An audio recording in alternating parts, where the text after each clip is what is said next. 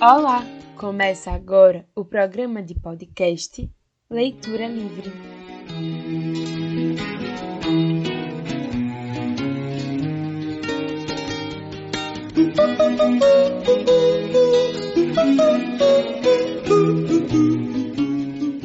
O Leitura Livre é o seu programa de podcast de debate sobre obras que são de leitura imprescindível.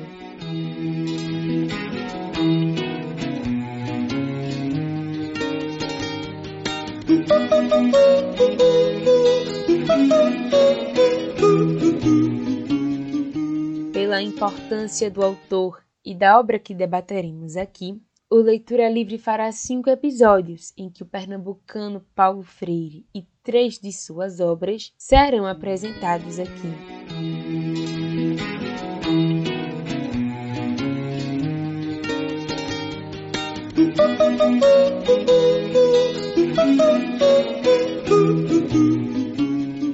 Paulo Freire, A Educação como Princípio, é o primeiro episódio da série. Neste episódio, vamos saber um pouco mais sobre o educador mais importante da história da educação, motivo de o um mundo comemorar o centenário de seu nascimento.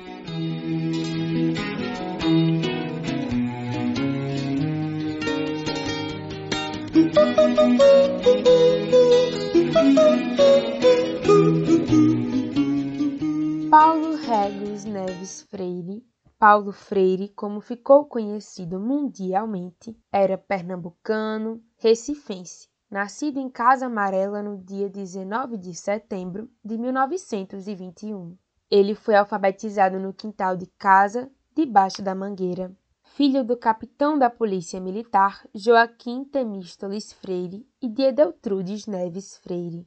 Em 1943, ingressou no curso de Direito do Recife. Nessa época, já ensinava português e, mesmo após a conclusão de curso, ele continuou ensinando português e filosofia da educação na Escola de Belas Artes da Universidade Federal de Pernambuco. Em 1947, passou a integrar a equipe de Educação e Cultura do Serviço Social da Indústria na condição de diretor. Nos anos 50, juntamente com outros educadores e educadoras, fundou o Instituto Capibaribe, que desenvolve atividades educativas até hoje no bairro das Graças, em Recife. No início dos anos 60, desenvolveu um método de alfabetização de adultos que ficou conhecido como Método Paulo Freire. Esse método seria implantado em todo o país, no Plano Nacional de Alfabetização por meio de 20 mil ciclos de cultura no governo de João Goulart. Este plano de alfabetização não foi executado porque Paulo Freire foi preso e exilado depois do golpe militar de 1964. Inicialmente, ele foi morar na Bolívia, onde passou um breve período. Depois, fixou-se no Chile e lá permaneceu por cinco anos. Lá, trabalhou no movimento de reforma agrária da democracia cristã e publicou seu primeiro livro, Educação como Prática de Liberdade.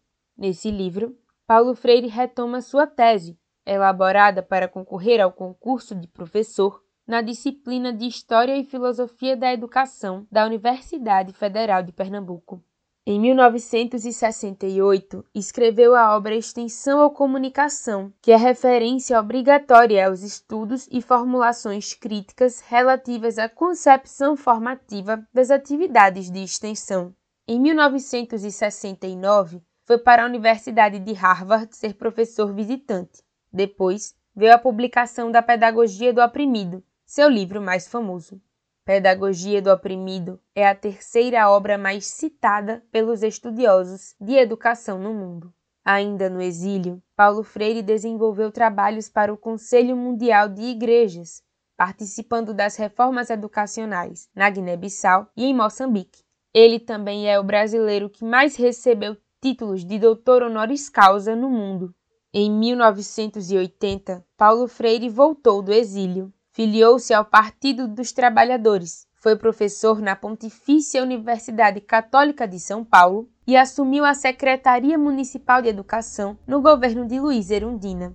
E em 1986 recebeu o Prêmio de Educação para a Paz da Unesco. Nessa época, escreveu Pedagogia da Esperança, de 1992, e A Sombra desta Mangueira, de 1995. Freire também escreveu Educação e Atualidade Brasileira em 1959, Educação como Prática da Liberdade em 1967, Ação Cultural para a Liberdade e outros escritos em 1976, Cartas a Guiné-Bissau em 1977, A importância do ato de ler em três artigos que se completam em 1982, por uma pedagogia da pergunta em 1985, Cartas a quem ousa ensinar em 1993, Pedagogia da autonomia em 1996, Pedagogia da indignação em 2000, entre muitas outras obras. O pensamento de Paulo Freire é estudado em várias universidades do mundo.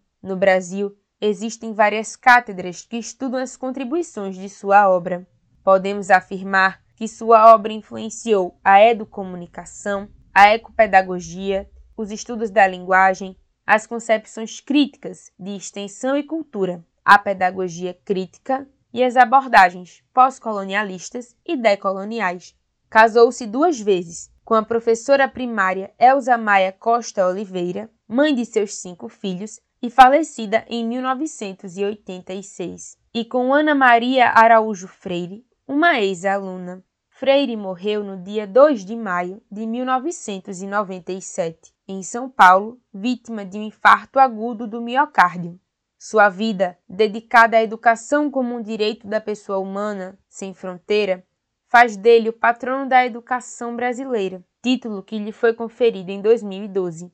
E por ser o pensador mais respeitado no mundo, o centenário de seu nascimento será comemorado em várias universidades, nacionais e internacionais em todas as línguas.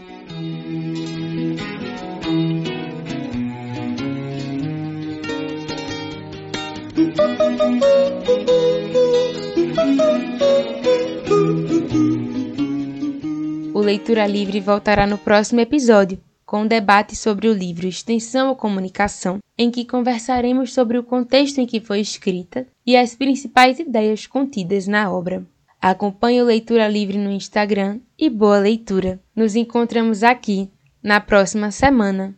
Até lá, estamos esperando por você.